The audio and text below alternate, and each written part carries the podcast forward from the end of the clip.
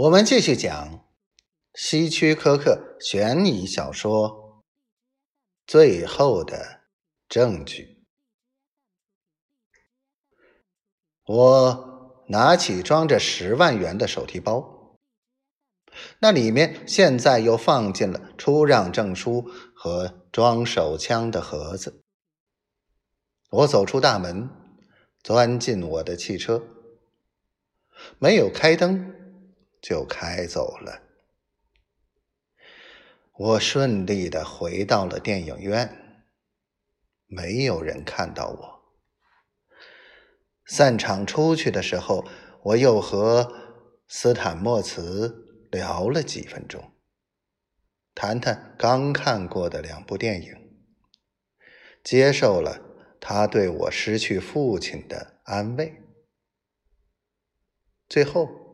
我拍拍多莉的背，笑着离开了。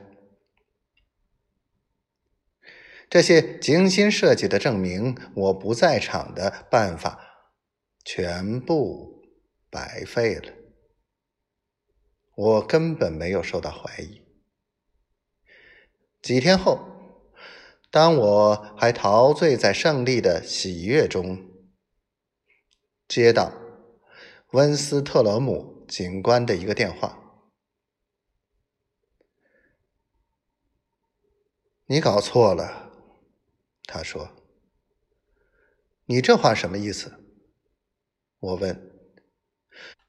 感到背上升起了一丝凉意。你搜查你父亲房间时，没有发现。最让人不可思议的证据，如果你及时发现的话，陪审团毫不犹豫的就会判他们俩有罪。当然，现在这没什么关系了，但我认为你会觉得这非常有趣，克鲁格先生。什么证据？警官先生，听着，克鲁格先生，我不想在电话上告诉你，你只有亲眼看到后才敢相信。